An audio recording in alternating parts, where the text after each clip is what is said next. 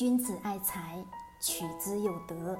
聆听财商智慧，拨动你的财富之路，让金融陷阱无处可藏。大家好，欢迎收听财德商学线上音频课。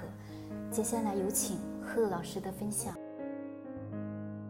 好嘞，大家晚上好。我们今天聊聊房市，因为最近的新闻也好，在特别是在深圳这几天一直都有在发生这个学区房维权的事情。四月。十八日，深圳坂田的上元、上品雅园，还有这个金色半山以及这个悦丰花园三个小区的一些业主有这个近百名的维权者，因为深圳实验学学校坂田校区取消这个直升和积分改变，孩子无法就近入学的一些事情。其实，近从一九年开始到现在，各个地方都有发生这些关于学区房的一些事情。其实。这个学区房的维权事情在发生的过程当中，无疑是呢给学区房敲了一个警钟。那这个警钟的话，怎么讲呢？可能会引起非常多的众怒，掀起比较大的波澜。但是它的的确确是已经处于一种比较差的边缘了。可能说我们现在去买这个房子，其实我们当初。购买这个房子就是看中了什么学区，对吧？就是孩子能就近的上学，就有这个入学的这个标准。我们所谓的高校、所谓的名校、所谓的贵族学校，对吧？那么这些呢，其实我们首先得要想明白一点是什么？我们的学生就是我们的孩子，他在学校里面学的，其实在任何一个学校里面都是可以学到的东西。可能说我们大家这个时候他会思考，那么说。在那个学校的学校资源不一样啊，对不？其实这个不是，只相对来说，小孩子在那个阶段学校的那个资源，我们可以把它称之为算是好的。但是呢，孩子以后的成长，他的发展历径是这个孩子自己去决定的。我们可能说，所有的父母总是想着我能给孩子最好的，对不对？最好的学校，穿最好的衣服，吃最好的东西，等等等等。但是呢？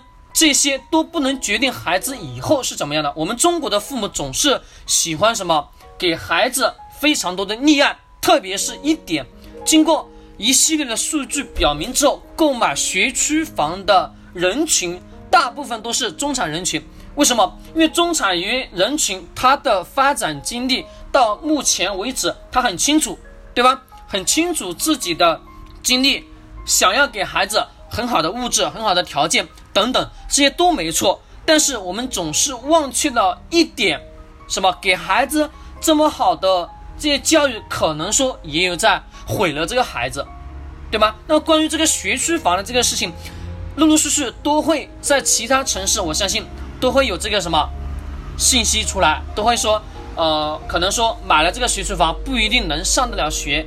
其实，在一八年开始就有很多的一些地方。就有出出现过这样的事情，对不？相对于学校，我们来讲讲学校。学校怎么讲呢？我们从原来的私立学校非常多，对不对？而且慢慢的，咱们的什么，还有一些公立学校。公立学校的话，可能说学校的师资的资源比较好，但是呢，这些师资资源都经不住什么私立学校的高价挖走，基本上。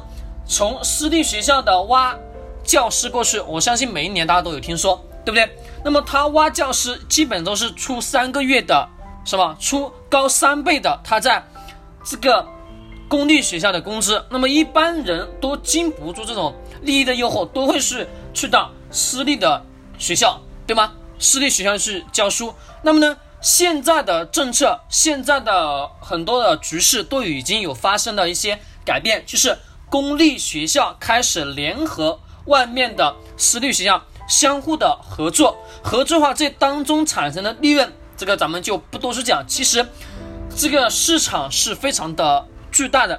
其实对于孩子来讲，读公立学校也好，私立学校都一样，没有说有太大的区别。首先一点，孩子。在成长的过程当中，我们更多的是让孩子去成长自己的天性，而不是说我们去抑制孩子的天性。这个我们就不多讲，对不？特别是在一些补习班啊等等等等的这些呃地方，我们发现这个学区房的价格呢都是很高的，对不？像一些，嗯，有在深圳的这些地方，特别是在深圳有一个叫什么百花，百花区，深圳百花片区有一个叫什么，呃，补习班，有一个叫什么补习班，但是呢，他呢就是家长买那个房子就花了十三万到二十万一平买下的一个房子，但是呢，发现最后孩子呢也是为了仅仅上学而已。可能说还是得不到这个上学的资格，因为现在的很多的东西呢，都在不断的调整，不断的改变。那么对于很多的一些城市名校的追逐，我们可以把它可以这么去理解：我们中国的非常多的父母对于名校的那种追逐啊，已经到了自己的那种骨髓里面了，总是希望呢给了孩子进了名校，就好像是高人一等了。其实不是，懂吗？更多的是让孩子对这种。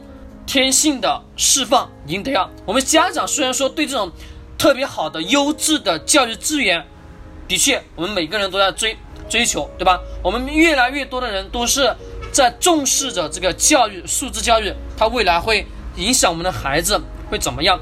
但是呢，我们可以想到一点，从最近的咱们的学区房的这些什么维权的等等事宜来看，这些高价的学区房，它不一定。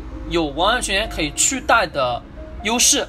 据说北上广深一个学区房，它肯定呢是会受到相对应的冲击的。而且现在的学区房更多的是呢变得比较危险了，对吧？而且刚刚也讲了重要的一点，中国的学区房的购买者基本都是城市当中的中产，对于自己的教育和成长经历，对下一代的培养都会产生一个比较大的高级数。大的那种焦虑感，所以说呢，他才会花那么高的价格，二十万买一平，二十万一平米的房子，他都敢下得了手，仅仅只是为了让孩子去上一个学，对吧？其实教育资源的稀缺也导致了这个房价，房价的，其实导致这个学位的，导致学位的学位房的缺缺失吧。其实这个本质的话，我们应该怎么去讲呢？虽然说我们都希望教育部门跟咱们的。入学一起去操作，但是呢，人家买学区房不是谁都可以说有那么多钱能买的，对吧？所以说这些所谓的陪护啊，所谓的什么住宅的便宜，这些所谓的我们理解的那些公平，其实都不对，都不对，懂吗？那么我们现在的这种学区房的价格，未来肯定是会受到大的冲击的。那么现在我们是否还要持续的去购买这种学区房呢？其实对于我的观念来讲，没有太大的必要性，因为孩子在哪里都能学到很好的教育。像现在的教育资源，私立学校都会非常多，对吧？名校它不一定能教出非常非常好的孩子，也有很多成功人士，也有很多的成功的企业家都是从一些不知名的学校里面出来的，对吗？所以说。教育资源目前，我个人认为并不是非常重视。重要的一点，让孩子更好的什么去学好自己的知识，释放自己的天性，这才是最重要的。好了，我的观点分享完了。如果大家有任何的疑义，可以在咱们的专栏下方评论，或者说关注我们的专栏，转发到你的朋友圈，好吧？谢谢大家。